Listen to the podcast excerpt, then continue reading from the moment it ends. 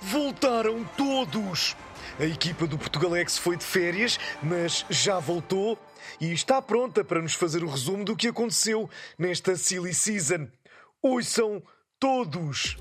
Bom dia, não sei quantas horas no continente, menos uma hora nos Açores e mais 22 minutos no Estádio do Dragão. Esta Silly Season ficou marcada pela Jornada Mundial da Juventude, em que desapareceram centenas de peregrinos, mas não apareceu Nossa Senhora nem se verificou o milagre da multiplicação dos euros do investimento, previsto por Carlos Moedas. Dizem também as notícias que Lisboa deixou de ser o destino preferido dos nómadas digitais, que começaram a achar a cidade demasiado cara e suja. Mas o Presidente da Câmara diz que a capital passou a atrair um grupo bem mais interessante. Meus amigos, graças às Jornadas da Juventude, Lisboa passou a ser o destino preferido dos escuteiros de todo o mundo. Eles vão continuar a escolher Lisboa para fazer os seus acampamentos, vender rifas, aprender a fazer nós, tocar viola e cantar uma falda veiga à volta da fogueira. Não precisamos dos nómadas digitais e das suas sandálias Birkenstock. Temos os escuteiros e as suas meias com pompons. Viva, viva! É muito mais divertido! Põe tua mão na mão do meu senhor com o pompom na meia.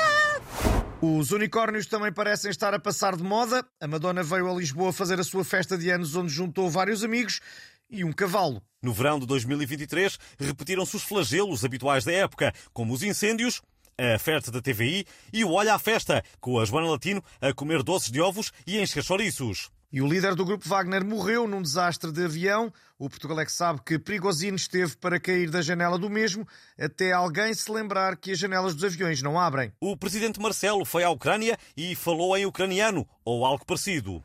Bah.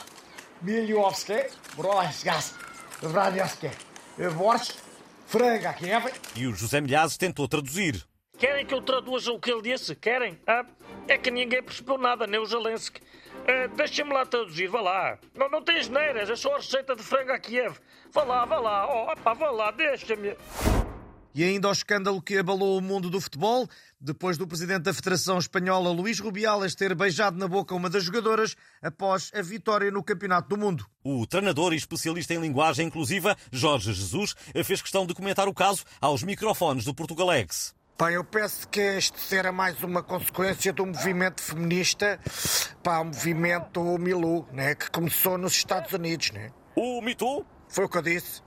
O que eu posso garantir é que nunca beijarei nem apalparei no balneário para um dos meus jogadores, né? Por muito que eles gritem, eu love you, Jesus! Né?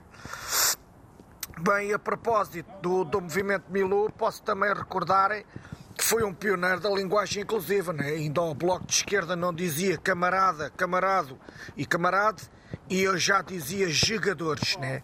Com E, né? Para ser inclusivo. E pronto, era isto que eu, que eu tinha para dizerem. Para obrigado a todos, todas, todos, todo e tutti frutti e maralho em geral, né? Já estarem ali a apitar para o fim do Portugalex de hoje, né? Se quiserem prolongamentos, é pá, falem com o árbitro do Portaroca, né? E ele põe este episódio a durarem um mês, né? Adeusinho!